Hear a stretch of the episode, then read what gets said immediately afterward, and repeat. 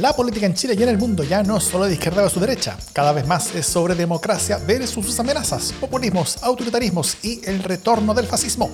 Las amenazas a la democracia crecen, usan motosierras y tienen sus espacios y medios. La defensa, promoción y proyección de la democracia también merece los suyos. Ese es nuestro objetivo. Soy Jimena Jara desde la capital metropolitana del Chinche del Arce, Parque Balmaceda.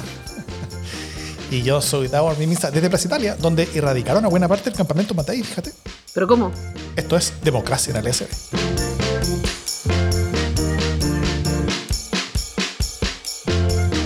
Así como me escucháis, los erradicaron. Hay, hay, hay, hay muchas de las, no todas, pero muchas de las carpas que están por, por la zona alrededor de mi casa desaparecieron, ya no están aquí. Es curioso porque como que creció y luego lo erradicaron. Como estaba creciendo, lo erradicaron. Bueno, es como el ciclo normal, yo creo que de estas cosas. Claro. Crece, se- crece hasta que como que molesta. se demasiado. desbordó, claro. Se desbordó. Claro. Bueno, ¿cómo estás, Jimena Jara? Y bien, ¿viste? Bien. No O sea, tú- tú- más, tú más estás- esperanzada. O sea, no sé más esperanzada, pero bueno, eh, pudo ser peor. Pero si ahora el panorama es maravilloso. ahora todo se arregló. Se arregló Argentina. No, cero. Pero bueno. Bueno, en este capítulo vamos a conversar sobre los Juegos Panamericanos, vamos a partir por ahí, eh, y cómo podrían impactar políticamente en Chile. Y después nos vamos a Allende los Andes a hablar sobre Argentina, que acaba de tener su primera vuelta. Eh, pero antes un par de breves noticias de la casa. Lo primero, enviamos ya el viernes el LSD sin censura de octubre. Esto es el podcast adicional que hacemos solo para nuestros aportantes cada mes. Jimé, si bien lo que se dice en el sin censura, se queda en el sin censura, esa es la, la única regla. Es como regla número uno, no se habla sobre Fight Club, no se habla sobre sin censura. Pero, ¿algún comentario sobre lo que grabamos ese día? Está súper sabroso. O sea, yo encuentro que, que ese día lanzamos varias papitas candentes. Así que quienes quieran cooperar y aportar van a recibir, van a alcanzar a recibir ese, ¿o no? Oye, porque Va- siempre Alcanzan a van- recibirlo, sí. Sí, pues claro, claro que sí. Y, y- y- y- y siempre quedan como, como uno o dos más de atrás también. Entonces, incluso si el próximo mes también van a poder acceder a este. Y en dos meses más, si empiezan a aportar, también van a poder acceder a este. Pero no al, al- al de antes ya. Como que las cosas se pasan ¿no? y las oportunidades pasan en la vida. Parte de crecer. Parte del crecer. Claro, bueno, no sé. Ya, eso, lo esperamos por ahí. Eh, lo otro, gracias a Laurel Libros y a todos quienes quisieron participar del concurso por el libro de este mes, eh, que guarda gente, ¿no? ¿Cómo, ¿Cómo nos fue en el concurso, Jimé? Para el que vamos a anunciar ganador en breves instantes. Yo encuentro que, que tuvimos una respuesta awesome. O sea, como que nos llegaron de todos lados intentos de, de tener el libro. Como mucha gente se prendió literalmente con el libro. Cuéntanos cuál era el libro. El libro es Sofoco, de Laura Ortiz Gómez, que es un libro espectacular. Es un libro de relatos, pero todos los relatos están hilados y tienen eh, como denominador común estar en distintos contextos de la selva colombiana, eh, con una violencia muy fuerte de, de fondo, con harto calor húmedo, o sea que sofoco, y, con, y también con, con harto sepso, como con, calen- con, con calor y con calentura. Es un buen libro. ¿Están así? Sí, sí, sí. Muy bien. No leí, no leí las partes cochinas. Tenemos desplegado una tómbola para todos quienes nos están viendo en vivo. Eh, estoy compartiendo la pantalla con todos los que eh, participaron del, del concurso, con todos quienes postularon para ganarse este libro Sofoco de Laurel. Así que en este momento me digno a, a dar vuelta a la tómbola. ¿Te parece? Me parece.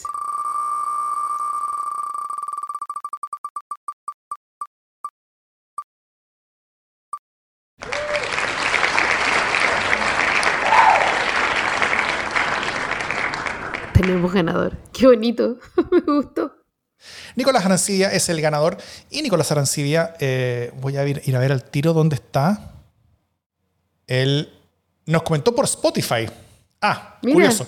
No hay ninguna manera en la que yo pueda eh, contactarme con Nicolás Arancibia porque, porque nos, nos comentó por. Así que por favor, Nicolás Arancibia, si tú nos escuchas de nuevo, rápidamente, eh, tú nos escribiste por, las, por la encuesta de Spotify. Eh, pero yo no puedo responderte como a, ti, entonces por, por Spotify, como que no, no hay mensajería de Spotify. Así que por favor, por ese mismo vía, eh, mándanos tus eh, datos de contacto.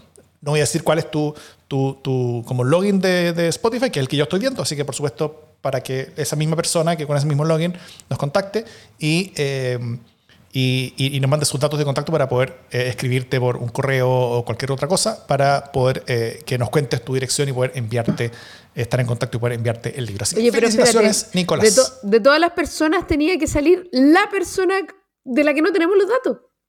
Así es. Igual, igual. El dato no tenemos de casi nadie, pero, eh, pero, pero, tenemos maneras de contactarnos con, con todos menos, menos este, menos Nicolás. Así que nada, pues, felicitaciones Nicolás. Y eh, eso. Yipiurre, vamos. Y lo último, la última noticia de la casa es que el 30 de octubre del 2019 grabamos y lanzamos el primer capítulo de Democracia en LSD. Así que estamos a punto de cumplir cuatro añitos. Qué emoción. ¿Vamos a celebrar? Vamos a celebrar. Quisimos hacer algo diferente para este aniversario. Eh, primero, como varios años, queremos hacer algo en vivo. Queremos hacer un show en vivo. No sé si la próxima semana, bueno, yo voy a estar, parece que fuera Santiago la próxima semana, pero pronto queremos hacer algún show en vivo, queremos celebrar, queremos conocer eh, en persona a mucha de la gente que nos escucha. Eh, estamos, estamos buscando venues, estamos buscando lugar donde poder hacerlo, algún lugar que no sea como una gran cosa, porque obviamente no, no esperamos cientos de personas que nos acompañen, pero un par de decenas pueden, acompañarnos. Y, eh, y, algún localcito que, que nos permita eh, grabar, ojalá en vivo, eh, y poder transmitir por internet y todas esas cosas, y tener una participación con el público sería fantástico. A ver si alguien tiene ideas y nos recomienda lugar para hacerlo. Pero también quisimos hacer algo diferente. Eh, queremos agradecer a nuestra audiencia su atención, su entusiasmo y su participación. Así que queremos preguntarles a ustedes, tanto nuestros aportantes como nuestros auditores en general, de qué les gustaría escuchar un especial hecho por nosotros, un especial de cuatro capítulos, una miniserie. Queremos ofrecerles una miniserie de cuatro capítulos sobre un tema en específico, eh, donde ustedes nos proponen el tema, nosotros buscaríamos invitados si corresponde que haya invitados, haríamos esta investigación si, eh, para, para escarbar un poquito más, para entender un poquito más, eh, daríamos algo de opinión. Y, eh, y, queremos ofrecerles eso a ustedes, un especial de cuatro capítulos, eh, cosa de meternos en un tema, sacarle un buen jugo en nuestro estilo, ustedes ya nos conocen, tal como lo, lo hicimos en la Ultra, Proyecto 50, Democracia en Diálogo, a mí nunca me han encuestado, todas estas cosas que hemos hecho ya, queremos hacer una cosa más de cuatro capítulos este año, cosa de este año hacer tres podcasts adicionales más de Democracia en el SD, queremos batir ese récord. Y... Eh, y eso, así que propónganos temas y nosotros vamos a hacer el trabajo con el que elijamos de los propuestos por ustedes. Lo vamos a elegir a partir de lo interesante que sea y también de lo realizable que sea para nosotros. Hay algunos temas que pueden ser muy interesantes, pero puede ser demasiado complejo realizarlos. Eh, otros que puede ser fácil realizarlo o, o estar a nuestro alcance, pero, pero, pero quizás no son tan... Entonces, vamos a encontrar la, la combinación entre lo interesante y lo realizable. Eh, cosa de poder hacer algo bueno para todos ustedes. Va a ser una nueva miniserie de cuatro capítulos y esos cuatro capítulos los vamos a transmitir en nuestro canal durante febrero mientras estemos de vacaciones, si es que nos vamos de vacaciones. ¿Te parece, Jimé? Me parece perfectamente. Por primera sí. vez vamos a estar armados para el, para el verano. Yes. Así que sus propuestas en las próximas, ojalá, dos semanas, eh, para que nos envíen a nuestro correo democracianlsd.gmail.com o a nuestro Discord o por nuestras cuentas de Twitter o Facebook eh, Democracia en LSD. Eso sería. Estupendo. Ya, esperamos sus ideas, por favor. Queremos ideas buenas. Eh, ojalá queremos ser inspirados con lo que nos manden para que tengamos ganas y, y, y, energías para poder hacer esta serie de cuatro capítulos que nos comprometemos a entregarles a ustedes para celebrar como agradecimiento de nosotros a ustedes estos cuatro años. Más que celebrar nosotros, queremos celebrarlos a ustedes. Así que con su idea queremos desarrollarla. ¿Qué mejor? Perfecto. Vamos, a los temas? vamos, con, vamos con los temas de la semana.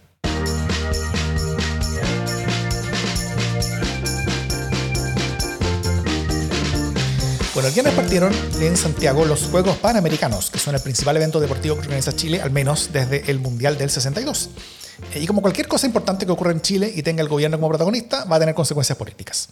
Eso creo que es claro. Sobre todo si apenas eh, estamos a dos meses de un plebiscito que puede ser re importante, donde está mucho en juego. Y sobre todo cuando algo tan masivo como los panamericanos van a ser de las cosas más importantes que le, que le tocaría a cualquier gobierno, ¿no es cierto? Eh, en una primera aproximación uno podría decir que si el evento resulta bien, eh, es un punto importante para el gobierno y si resulta mal, es, es un punto malo para el gobierno, ¿no es cierto? Eso, eso creo que, que es evidente. Pero el impacto no es solamente con respecto a cómo resulta, sino que a, también cómo se compara con la expectativa que teníamos, ¿no es cierto? Eh, si esperábamos que resultara bien y termina mal, eso implica un costo más grande. Eh, si esperábamos que fuera mal y, y, termina así de mal, entonces es un costo un poquito grande nomás. O sea, No, no es tanto el costo si, la, si, si, si no hay tanta distancia con la expectativa. O al revés, si esperábamos que fuera muy mal y termina siendo muy bueno, es, un, es una gran cosa positiva, ¿no es cierto? Mucho mejor que si esperábamos que fuera bueno y fuera bueno. Entonces, Estoy un poco confundida. bueno, Pero ya, los amigos de mis amigos son mis amigos.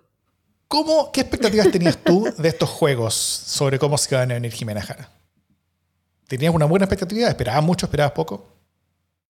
Ya, yo quiero, yo quiero partir con una confesión gigantesca. Y es que como en general eh, los espectáculos deportivos y yo somos mutuamente excluyentes. Eh, entonces, mis expectativas eran mínimas, digamos que menos que mínimas, cero. Eh, pero por supuesto no ignoro eh, las consecuencias políticas de todas estas cuestiones y, ahí es donde yo puedo enchufarme, eh, más que como en el asunto específicamente deportivo. Y varias cuestiones que me pregunto es, eh, es si realmente había confianza, tanto desde la derecha como desde el propio gobierno, en que esto podía salir bien. Yo tengo la impresión de que había una como un miedo, este miedo de que como ojalá que todo salga bien, por favorcito, por favorcito que todo salga bien, porque sabemos que los espectáculos deportivos eh, impactan fuertemente en la imagen internacional eh, del país que es anfitrión, eh, pero también redundan en una mejor evaluación eh, al gobierno de turno, ¿no? Eh, los grandes espectáculos deportivos suelen tener buenos réditos para los gobiernos cuando funcionan bien. Eh, y si no, era un, un planchón gigantesco, ¿no? Y para la imagen de Chile afuera, después, de la, después de lo de la feria de Frankfurt y después del stand en París, eh, la verdad es que Chile necesitaba decir aquí estamos. Eh, y siento que en esto, en los Panamericanos, efectivamente ha logrado eh, mostrarse, decir sí, tenemos las instalaciones adecuadas, o sea, como eh, no es necesario estar pidiendo perdón por lo poco. Y eso ya me parece un buen inicio, ¿no? Eso agregado a que además les ha ido bien a, los equipos, o sea, como al, no sé cómo se llama, la selección, al Team Chile, le ha ido súper bien. Y como hay gente, hay medallas y eso me tiene a la gente contenta, pero, pero eso es casi anecdótico al lado de cómo se ha recibido finalmente el, el evento, ¿no? Hemos sido buenos Claro. anfitriones hasta aquí. Claro. O sea, las últimas dos cosas importantes que organizó Chile fueron, cómo olvidarlo, la COP y la APEC. Dos, dos cosas que súper ocurrieron. Bueno, te cuento, Jimena Jara, y te cuento también a, a quienes no lo sepan todavía, que había hartas razones para que esto eh, pudiera en problemas. Y no solamente eso, sino que razones para las que yo veía esto aproximarse con tapándome los ojos. O sea, como que me- yo, yo me tapaba los ojos y yo esperaba un desastre de, un- de, de- de- de- de- de magnitudes hemisféricas. O sea, realmente yo esperaba que fuera una gran caga. ¿Por qué? Primero, primero, este es el tercer intento de Chile para organizar Juegos Panamericanos. La primera vez íbamos a organizar los, los de 1975, pero ocurrió algo llamado el golpe de Estado que como que interrumpió un poquito las cosas y tuvimos que decir Chile no lo va a poder organizar y lo tuvo que hacer de emergencia México. Después Pinochet quiso organizarlo en 1987. Eh, pero llegaron las protestas y se acercó el plebiscito, entonces Pinochet dijo no me la puedo y se la devolvió a los organizadores y dijo que Chile no se la podía. Y as- así que dado el track record de Chile, si simplemente lograr inaugurar estas cuestiones, ya era un logro histórico. O sea, realmente eh, lo estamos haciendo muy, muy, muy bien. También la historia de estos juegos eh, ya es larga. La, la postulación fue durante el segundo gobierno de Bachelet. Eh, buena parte de las inversiones se hicieron y, e iniciaron y diseñaron durante el último gobierno de Piñera. Eh, ahí, ahí la cosa se puso medio color de hormiga. Porque, de nuevo, el estallido y luego la pandemia hizo que la atención de Chile pasara a otras cosas, tal como las veces anteriores. Y parecía que también no, no, no nos íbamos a poder, pero, pero empezamos a decir, ¿cómo por tercera vez consecutiva vamos a, vamos a devolver estas cuestiones? Entonces, como que hubo una, una, una idea de ya, sigamos nomás, a pesar de que todo se está atrasando, a pesar de que todo está resultando, resultando medio mal. Entonces, eh, varias de las inversiones se atrasaron, las construcciones se atrasaron, y el gobierno siguiente, el de Boric, tuvo que eh, apurar bastante todo para llegar a la meta, incluso cambiando contratos y licitaciones. Eso en el contexto de un cambio de, de- de gobierno donde los salientes no se llevaban precisamente muy bien con los entrantes, o sea, como que no había un, un- un- un traspaso muy amistoso de, de esta cosa, y, y cuando hay traspaso poco amistoso, las cosas se dificultan aún más. Eh, y como si todo eso fuera poco, durante el gobierno de Boric también hubo hartos problemas. Recordemos que se cambió de gabinete eh, este año, en marzo, a la ministra del Deporte, Alexandra Venado, por, eh, por Pizarro, que es el actual, eh, Jaime Pizarro, que es el actual ministro. en parte por el bajo nivel de conocimiento que tenía Venado y también por, por, la poca capacidad que había tenido ella para posicionar a los juegos como algo importante. y después, en junio, renunció la directora ejecutiva de los Panamericanos, que es como la organizadora, ¿cachai? En, medio de crítica a su gestión y atrasos bien grandes en rendición de cuentas de las inversiones y conflictos dentro, dentro del equipo. O sea, la cosa estaba media, media, negra. Estaba, estaba, estaba media negra. Eh, y como si todo fuera poco, los días antes del inicio se empezaron a, multiplicar las historias sobre cosas más lechas de eficiencia, como filtraciones en departamentos de la Villa Olímpica, o, también la insólita entrega de las llaves de la Villa Olímpica, donde la constructora entregó 1.355 llaves para los 1.355 departamentos o unidades, eh, pero no había ninguna, ninguna manera de saber qué llave hacía cada departamento. Entonces hubo que, hubo que como, como, como cachar eh, qué llave era de cada departamento. Eh, filtraciones en la piscina olímpica, eh, letreros mal escritos, cosas así. Hartas, cosas así pasaron. Entonces, la historia de décadas de incapacidad de Chile de organizar Juegos Panamericanos, los atrasos en la construcción, la dificultad del traspaso del gobierno al otro, los problemas de gestión previa y las cosas mal hechas que aparecieron en última hora, francamente dejaban la expectativa sobre los Juegos bien en el piso. Eh, y si además consideramos que de un gobierno, del color que sea, que tiene menos del 30% de aprobación, se espera re poco, eh, entonces aún más la expectativa no, no era buena. Pero a pesar de todo eso, lo que se ha visto hasta ahora ha sido una muy buena opinión de los mismos deportistas sobre las instalaciones, sobre la organización, eh, sobre sus alojamientos también. Eh, una muy buena organización que se veía, por ejemplo, en el uso del metro, el día de la organización. Una, muy buena ceremonia de, inauguración que fue, que, eh, que, fue súper digna, no, no espectacular, pero, pero, pero muy bien hecha. Eh, y, hasta ahora los, juegos bastante bien organizados deportivamente. Estamos empezando, sí, hay harto, hay harto que hacer, pero, pero hasta, hasta ahora yo creo que han sido bien positivas las, las, primeras luces sobre cómo ha resultado en la práctica. Eh, que el evento siquiera lograra andar semidignamente ya debe ser visto como un triunfo. Si llega a funcionar bastante bien, como parece que está funcionando hasta ahora, va a ser un enorme logro. Eh, que sí podría tener consecuencias políticas, tanto por lo poco que se esperaba de nuestra capacidad, como país de organizar algo así, como por las dificultades que hubo en el camino, como también por lo poco que el chileno promedio hoy en día espera de la capacidad de este gobierno, de cualquier otro, la verdad, para lograr organizar básicamente cualquier cosa. Así que... Eh, así que eso.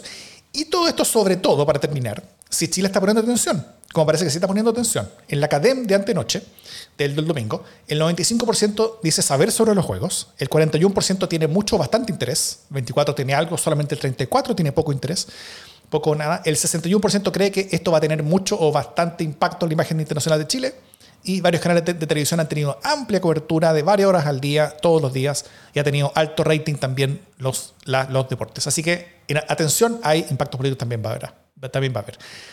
Dado todo eso, Jimena, dado, dado todo esto, todas estas bajas expectativas, toda esta historia que, te conté para atrás, a pesar de que te fuiste en la mitad para sonarte, eh, dado la, dada la atención que tiene el pueblo de Chile sobre estos juegos, a diferencia tuya, por supuesto, pero también somos excepcionales todos nosotros, eh, ¿cómo tú crees que pueden ser los impactos políticos?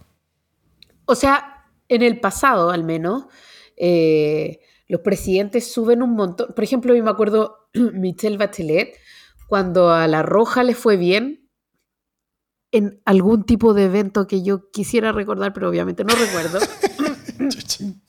no, sé. Algo pasó con La Roja que le fue súper bien. Eh, y de hecho la selección fue a la moneda. Y, entonces, bueno, y además ella era como. igual era un poco triste porque Piñera era como el yeta de la selección y ella era como cábala, ¿no? Entonces, como que eh, la, la propia selección quería que Bachelet estuviera en todos los partidos y ella estaba y era súper como prendida con la cuestión y le iba bien, entonces todo eso como que ayuda a generar este mito como que ella daba la suerte a la selección y, evidentemente eso le encumbró en un momento re complejo, ¿cachai? Como todavía con coletazos de cabal y tal, fue súper fue súper bueno para ella. Eh, y ya había ocurrido antes, o sea, eh, incluso le pasó a Piñera, eh, también con algo de la selección, que tampoco por supuesto recuerdo, pero a pito de lo cual fue la selección a la moneda y, ¿te acuerdas? Eh, el entrenador no le dio la mano, Bielsa no le dio la mano. Me acordé del nombre. me acordé del nombre. Eh, Bielsa no le dio la mano a Piñera, ¿cachai? Pero, eh, claro, lo de, lo de, Bielsa fue súper comentado, pero finalmente es igual fue un buen momento para Piñera. cuando, cuando los deportes en el fondo triunfan, se produce como un espíritu eh, que, es benevolente. Pasa como con las fondas y como con las vacaciones. Los gobiernos suben. Entonces era esperable que si, a menos que ya era una embarrada muy grande, eh, hubiera réditos políticos para el gobierno. Y creo que eso es lo que está pasando.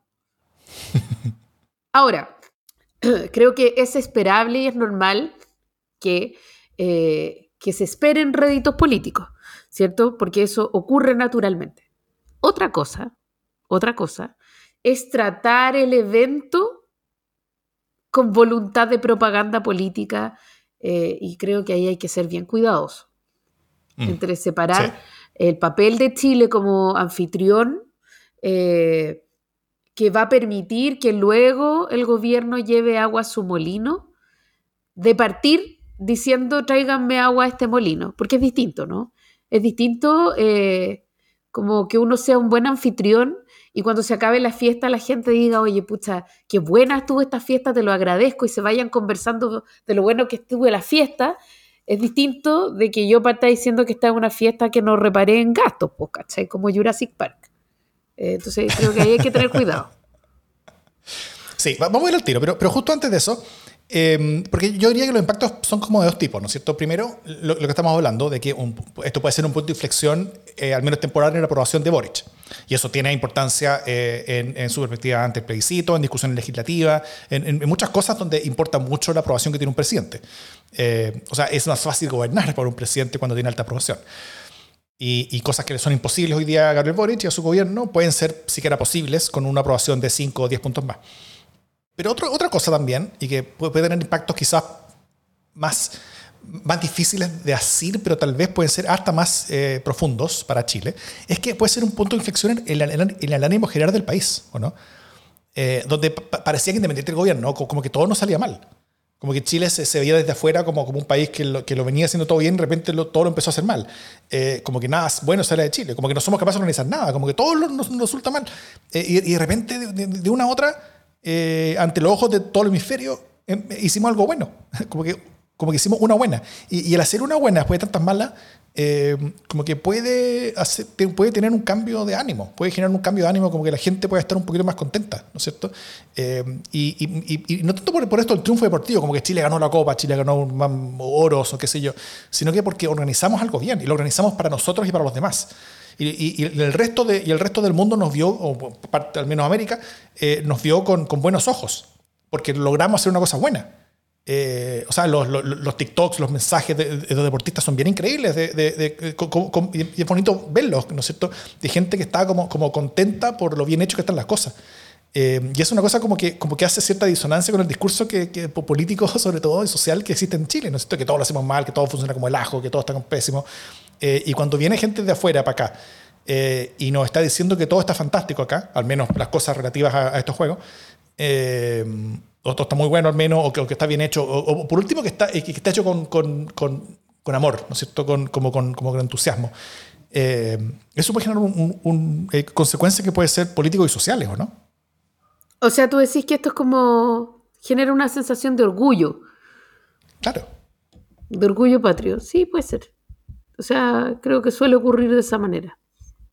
Ya te digo, no tengo, no tengo el gen, pero, pero sí, en mi observación crítica de las últimas décadas, sí, efectivamente ocurre de esa manera y la gente se va a sentir muy contenta y también muy unida, eh, como opera también como desde la cohesión social, el deporte y, el, y, el orgullo y, todas esas cosas. Exacto. bueno, esa cosa, tan preciosa esa cohesión social también tiene consecuencias en discusiones legislativas, eh, en capacidad de llegar a acuerdos, por ejemplo. Eh, eh, o sea, eso puede, y otras, cosas impactan porque podemos tener una perspectiva más positiva sobre nuestro presente y nuestro futuro, yo diría. Bueno, y sobre lo, que tú mencionabas hace, hace, un minuto, sobre intentar sacarle jugo a esto, como sacarle, más que jugo, sacarle aprovechamiento, se dieron dos cosas como, como, dos hechos que quizás sería bueno eh, plantear como, como ejemplos de, de, formas de aprovechamiento. Eh, uno, yo creo que fue una, una forma bien burda, que, que, ha generado bien harto rechazo de, de, muchas partes, y otra que parece estar como en la frontera del permitir como, como aprovechamiento, pero igual parece mal, parece como, como una cosa más, más fea que bonita. Lo primero podemos poner, eh, hablar sobre un video que salió desde las cuentas sociales asociadas a los republicanos hace, hace unos días, creo que jueves o viernes, eh, donde usaban imágenes de asaltos con el mensaje de lanzamiento de bala, lanzamiento de pesos para imágenes de democracia viva, ¿no es cierto? Entre otras asociaciones así como entre deporte y cosas malas que pasan, como remo con, eh, con, inundaciones, como, como qué sé yo. Eh, como Chile es un desastre, ¿no es cierto? Y esos son los deportes y finalmente decía como vote a favor en el plebiscito, como para sacar a estos, a estos gallos que gobiernan, una cosa así, como asociar a Boric malo, desastre total, vote a favor. Y esto fue, bueno, criticado por todas partes. Por un lado, eh, violó la ley de, como de campaña, porque está llamando a votar a favor fuera, fuera de periodo de campaña. Segundo, eh, usaba las imágenes oficiales de, los Juegos Panamericanos, que, tienen marcas, están tan protegidas, así que también se llevaron una querella que no resulta responsable de parte de los organizadores. Eh, Harold Mayne Nichols, que es el director ejecutivo actual de, los Juegos, ya, ya anunció esa querella. Eh, todos terminaron bajando rápidamente esas publicaciones. Eh, hubo, críticas no solamente del oficialismo, sino también de la, oposición, diciendo que esa weá no, que no, que no, que, no, tiene, que, no tiene ni un lugar. Eh, críticas de, esa manera y con, ese tipo de utilizaciones. pero bueno, eso fue algo burdo, ¿no es cierto? Y, que, no funcionó. Como que, como que no logró como, como conectar con lo social. No, no logró nomás. fuera al menos de su propia burbuja. Pero en lo que está quizás más en la frontera del aprovechamiento está esta frase con la que parece que la SECOM ha querido organizar las comunicaciones de las instituciones y autoridades, ¿no es cierto?, de gobierno eh, de los juegos, que es el legado comienza. Eh, y esto se ha usado como un hashtag por las cuentas oficiales de autoridades desde el inicio de los juegos, desde hace varios días. Esta frase se lanzó el 10 de octubre con un video donde por inteligencia artificial generaron la voz de Julio, de Julio Martínez, diciendo estas palabras dentro de un discurso inspirador sobre los juegos, ¿no es cierto? Eh, que cante la vida, que cante el amor y todo, todo eso que decía Julio Martínez, como, pero, pero, pero, sobre, pero sobre los Juegos Panamericanos Chile 2023. Como en, este estadio que ya mi nombre decía, ¿cachai? Todo, como, bueno, pero fue, fue hecho eh, con, con, la autorización de la familia, obviamente, pero, pero, pero, pero igual la frase fue esto como el legado comienza.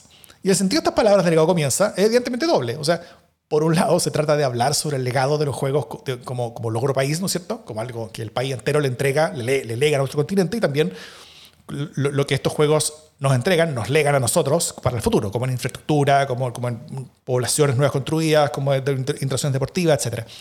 Pero también se entiende como un intento de instalar por el lado, así como de refilón, esta, idea del legado del mismo presidente Boric, ¿no es cierto? Eh, que estaría estaría comenzando el, legado, su legado con estos juegos, como si los juegos fueran exclusivamente el legado del presidente que le tocó llegar a la meta y, no de la presidenta que decidió competir, que partió esa carrera, del presidente que siguiente que corrió buena parte del camino, aunque se haya tropezado de vez en cuando, pero igual corrió bastante. Eh, y si bien, como ya vimos, el, bueno, el presidente Boric tiene mucho que, que, que, que, que de, lo cual enorgullecerse por todo esto, y buenos réditos que justificadamente llevarse por esto, eh, pero tampoco que sepa tú, ¿no es cierto? O sea, los réditos siempre, son siempre sociales y políticamente más valiosos cuando son los otros los que te lo adjudican, en vez de cuando tú mismo eres el que te, lo, el que te viste de ellos, ¿o no? Sí, pues, o sea, efectivamente, el como... Primero, es, es bien raro, ¿cómo decirlo en criollo? Está súper pegado con moco. Eh, un eslogan como este, ¿apito de qué? ¿Cuál es el, como, de qué manera se sostiene deportivamente o, en razón como del de los panamericanos una idea como esta, del legado comienza? ¿Cachai? O sea, primero cada, supongo que cada evento deportivo tiene su propio legado o así se busca, ¿cachai? Entonces es rarísimo como que hagan eh, énfasis en el legado. Eh, Segundo, eh, si quieren hablar como del... Hay, una cierta obsesión eh, en la SECOM de hablar del legado del presidente Boric desde antes que cumpliera un año. Entonces, eh, se ve mal, queda mal, ¿cachai? Es feo. Es feo que uno entre como pensando en la posteridad.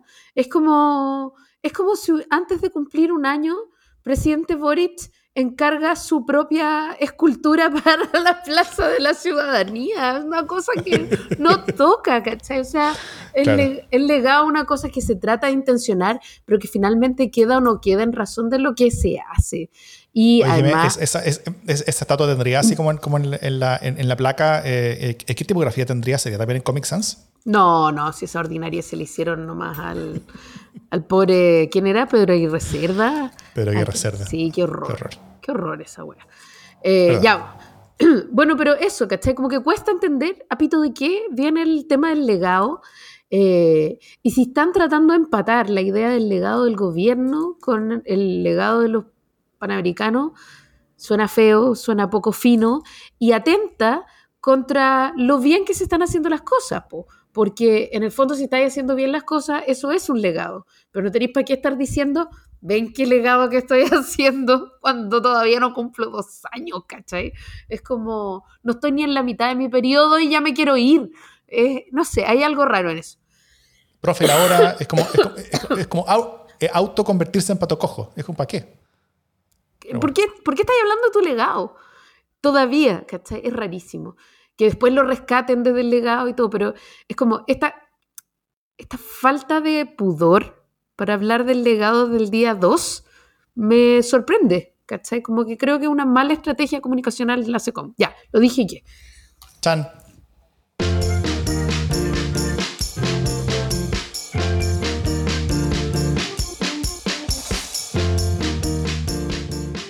Eh, entre los videos y TikToks que, han, estado saliendo de los, de, los deportistas eh, gringos y, y, del Caribe, las Antillas y todo eso, como que hay, hay, hartas preguntas que se hacen, así cuando, eh, porque cuando estaban todos en, la inauguración y veían como el público cuando hacía la ola, ¿no es cierto?, en medio de la inauguración y cuando estaban tocando los trails, los bunkers y los jaivas, como que todo, todo el mundo hacía una gigantesca ola gritando y, los deportistas como que se preguntaban así, decían en su video, ¿qué, qué es esto del, del pastelazo? ¿Por qué toda gente grita pastelazo? ¿Qué quieren pastelazo?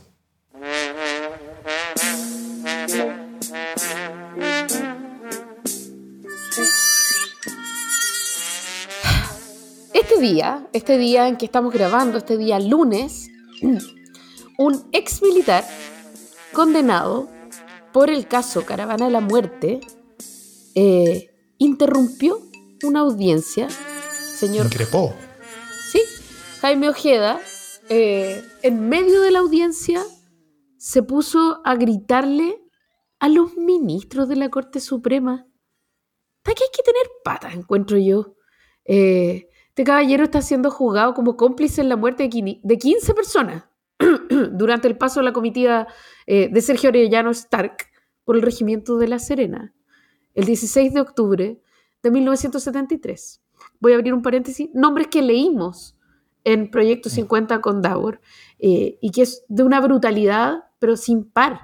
Eh, este caballero que estaba en una audiencia se puso a gritarle a los ministros de la Corte Suprema, ustedes son violadores de derechos humanos, y le gritó asesino. Espérate un poquito. O sea, demórate un poquito, amigo. Realmente un nivel de... Lo tuvieron que sacar eh, como con funcionarios de gendarmería. Eh, pero, pero pasó por ahí el, fantasma de, Manuel Contreras y le dijo, Barça. Se pasó, se pasó. Como, alguien por ahí en Twitter dijo, eh, que, fueron bien, que fueron bien considerados con el viejito, porque, porque ante cualquier otra persona, cuando se acerca a los ministros, es tacle de los guardias, los agarran en el piso y se lo llevan para atrás, con fuerza. Eh, acá como que le permitieron gritar. No, quizás no le han permitido gritar, pero bueno. Eh, sí, efectivamente. Mira, y, y, ¿sabes cómo yo sentí esto? Como que yo sentí como que son tan terribles los crímenes por los cuales estos gallos están siendo perseguidos y, siendo juzgados, que como que yo siento que, que, que es hasta socialmente terapéutico verlos así, eh, verlos así de desesperados. Creo que es una buena lección para el futuro.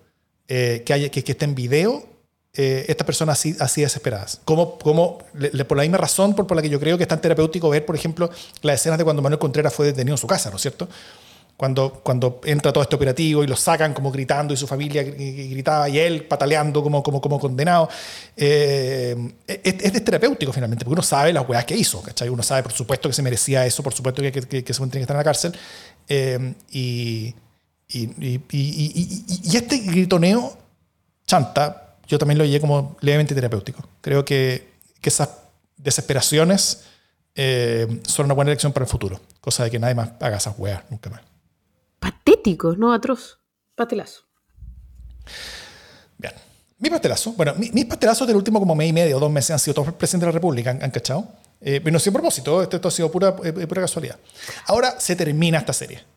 Sí, perdón, perdón. Es que solo quiero puntualizar un comentario que nos hace eh, Gonzalo Yarzuna acá en el chat en vivo y que respecto del pastelazo anterior, de este caballero violador de derechos humanos, estos van a ser los que van a estar libres con la nueva constitución.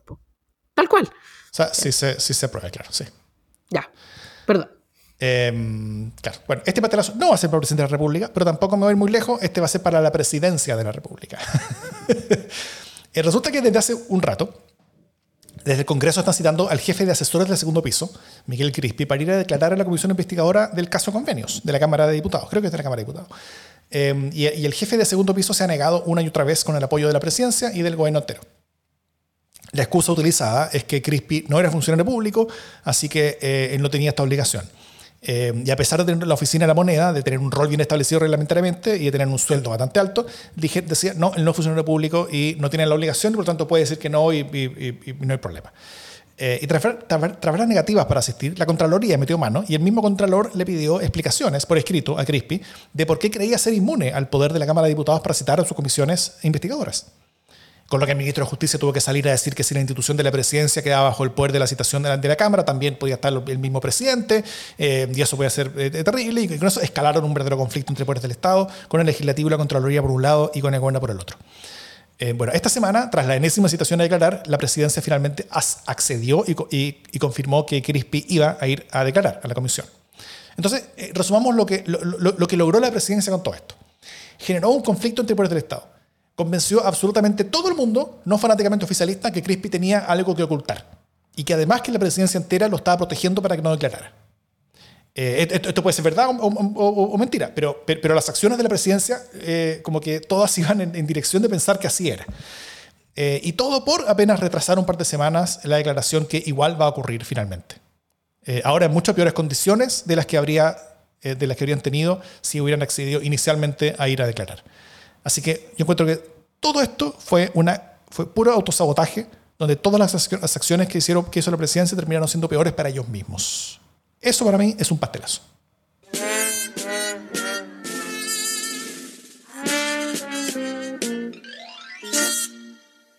Oye, eh, no nos salgamos de este ánimo pastelero, eh, aunque, aunque con, con cierto relajo.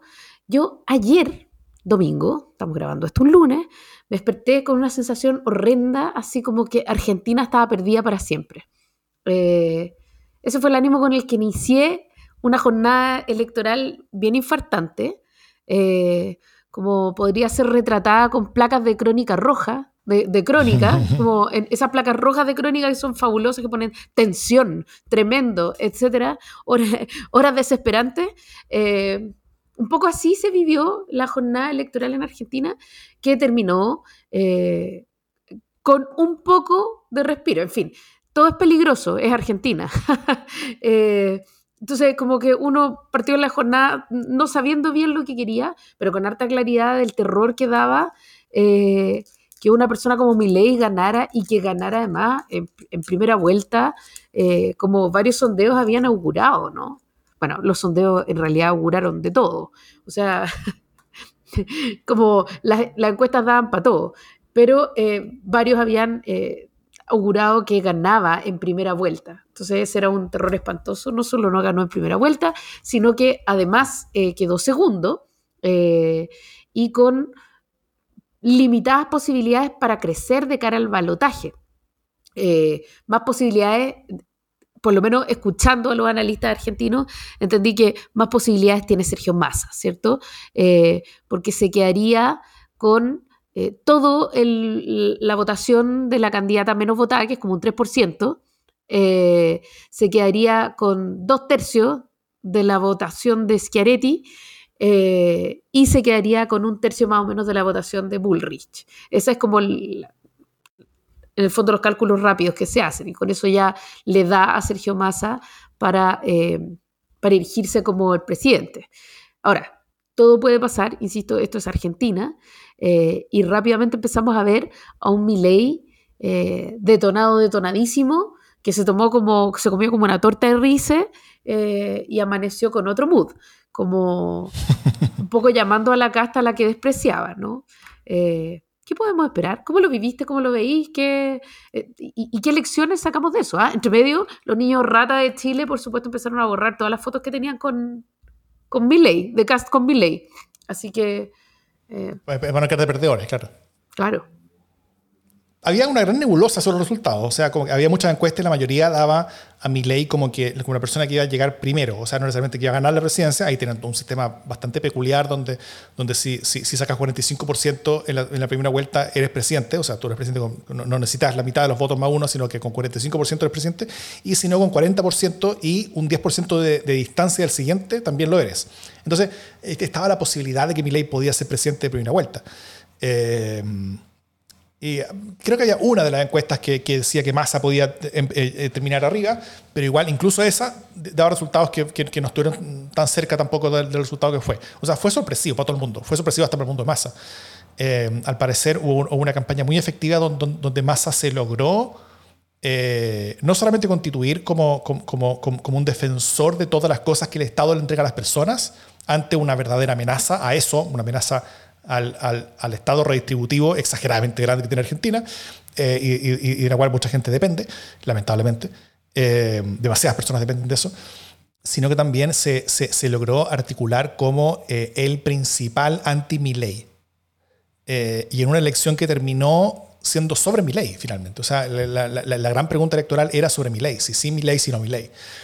Entonces, eh, al parecer, Massa logró eh, posicionarse como tal. Entonces, quienes, quienes no querían que Milei llegara a la presidencia terminaron votando por Massa en vez de votando por Bullrich.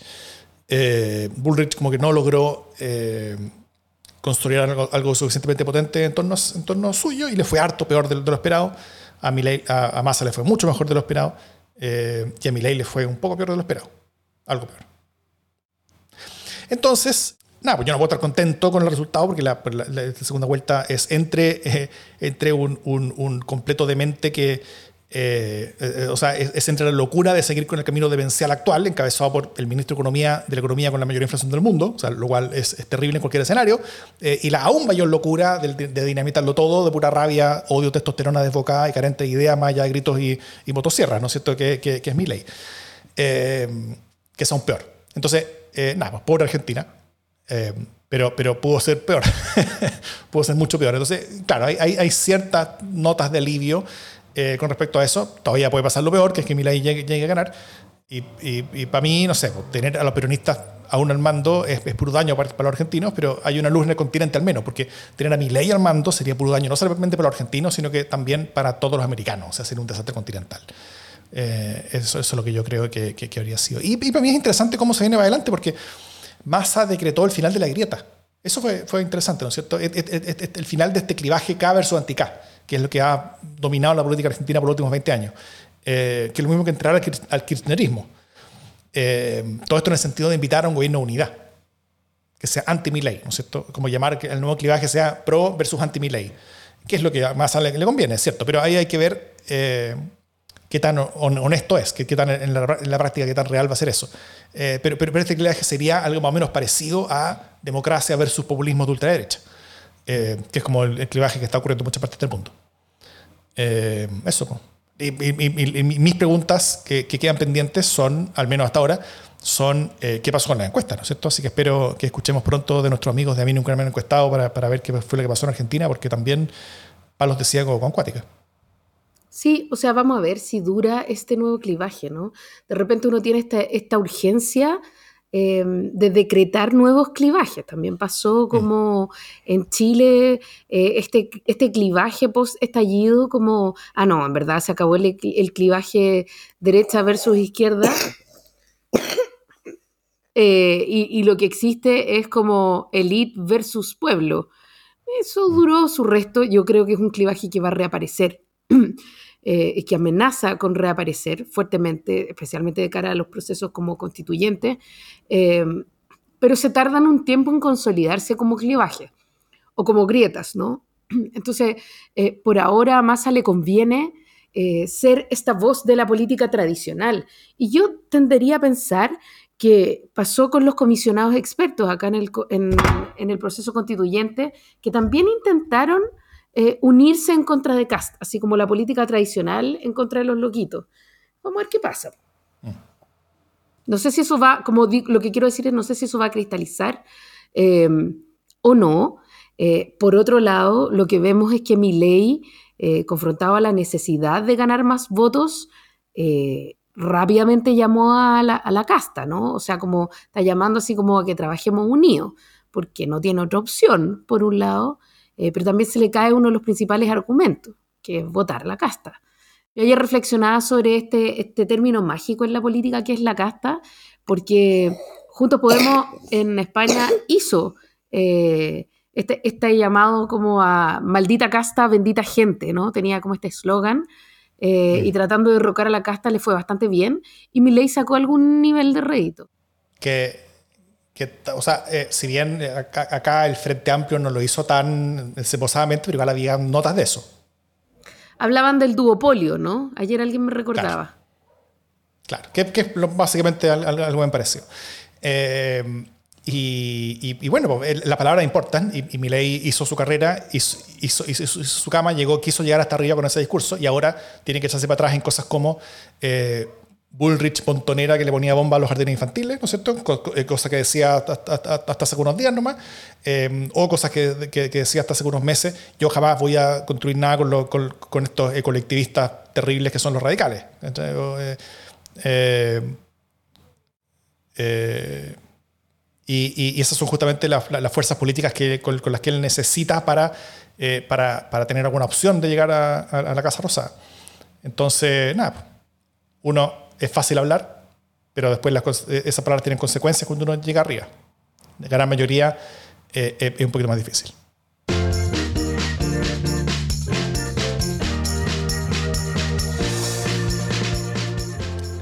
Las buenas noticias. ¿Qué buena noticia tienes, Jimena Jara?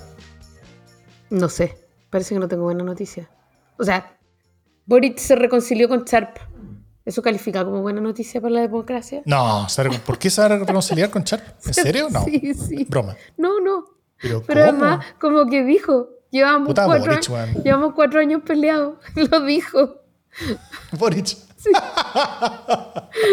Igual me da ternura, ¿cachai? Como esa transparencia. Pero ¿cómo puede ser tan poca no, dignidad, ¿Pero por qué? No, ¿Por qué? No, yo encuentro ni la sal ni el agua. Pero si Charte está en la oposición de ese gobierno, bueno. Yo creo que Boris... ¿Quién confía en Charte? ¿Puede conocerlo? No, nadie, no, nadie. Ha, destruido todo lo que, lo, que he tocado. Bueno, ya, tengo buena noticia. Bueno, por mientras, mientras tú buscas una buena noticia, Jimena Jara, eh, en los Panamericanos yo creo que una buena noticia son las historias que hay detrás de, de algunos de los, de los, medallistas que están ganando, ¿no es cierto? Por ejemplo, la, la historia del, del, del medallista eh, de plata en la maratón. Primera vez que Chile saca medalla de plata en maratón en una competencia de, de esta magnitud, eh, donde, donde su historia es una historia de, de bastante como precariedad, sufrimiento, donde una vez por, por practicar eh, lo echaron de su pega y, y, y dado que lo echaron de su pega logró dedicarse a la maratón de, de, una forma como que tener más tiempo para ello, porque lo, hacía solamente de manera súper amateur. Eh, así que nada, pues gracias a ese, a ese empresario que pensó en Chile por echar a sus, personas, a sus trabajadores, eh, tenemos eso. Y otra historia también de una ciclista medallista, eh, que pocos días antes de, la competencia su hermano fue asesinado por un sicario. y ella decidió competir igual y ganó una medalla, creo que también de plata, no sé, o bronce, algo así. y creo que es una es una medalla bronce. son, tremendas historias como de, como de superación que, eh, donde se conecta no solamente con lo que te pasa en Chile, sino también con, como con las peores cosas de Chile conectadas con las mejores cosas de Chile. Eh, y, creo que le entrega una, una, una cuota superación, ¿no es cierto? Donde, donde esta historia como de algo bueno que se está armando se conecta de esta manera con las cosas terribles que ocurren en Chile eh, y construye ese puente, ¿no es cierto?, desde lo malo hacia lo bueno. Yo creo que, nos ayuda a levantarnos todos desde este pesimismo hacia un, hacia un estado un poco más optimista eh, y, alegre eh, y, esperanzador hacia el futuro. Maravilloso. Tengo una buena noticia. A ver. que, fíjate que es como otra parte de la, de la noticia pastelazo, y es que le negaron el sobreseimiento por caso tortura a Juan Emilio Cheire que me parece interesante, como la Corte de Apelación de La Serena rechazó un recurso presentado por el excomandante en jefe del ejército Juan Emilio Teire, donde solicita el sobreseimiento de la condena que lo apunta como encubridor de violaciones de los derechos humanos durante la dictadura. Eh, ¿Por qué me parece buena noticia? Porque me parece que en el último tiempo, eh, y a propósito de un corpus como de abogado, un cuerpo jurídico eh, robustecido para poder avanzar en casos de derechos humanos, de violaciones a los derechos humanos. Hemos visto eh, en este último tiempo, en este año 50, un montón de juicios emblemáticos salir a la luz y también hemos visto que se mueve la justicia en torno a los casos de derechos humanos. Y eso me parece tremendamente importante. Entonces, eh, me, parece bien que se niegue el sobreseimiento si no hay, si no es concluyente que, lo merezca. O sea, como esto es, eh, la causa no se va a inmovilizar y se va a seguir investigando mientras haya antecedentes. La causa sigue abierta a nuevos antecedentes que puedan ratificar como culpable a Juan Emilio Cheire. Eh, pero esto se está haciendo con Juan Emilio Cheire, que fue comandante y jefe del ejército, o sea, no poca cosa, y, favorito de, Lago y además fue como un, era como un referente ¿no? de este nuevo ejército moderno que rompía con la tradición de violación a los derechos humanos. Y mira tú, em, pero es una señal importante desde la justicia, como voluntad de eh, seguir aclarando estos temas eh, y también de, de, dar respuesta a casos emblemáticos que esperaban hace 50 años. Entonces me parece que ahí hay una noticia que, que vale la pena relevar. Muy bien. Muy bien. Dicho todo esto, esto es democracia en LSD.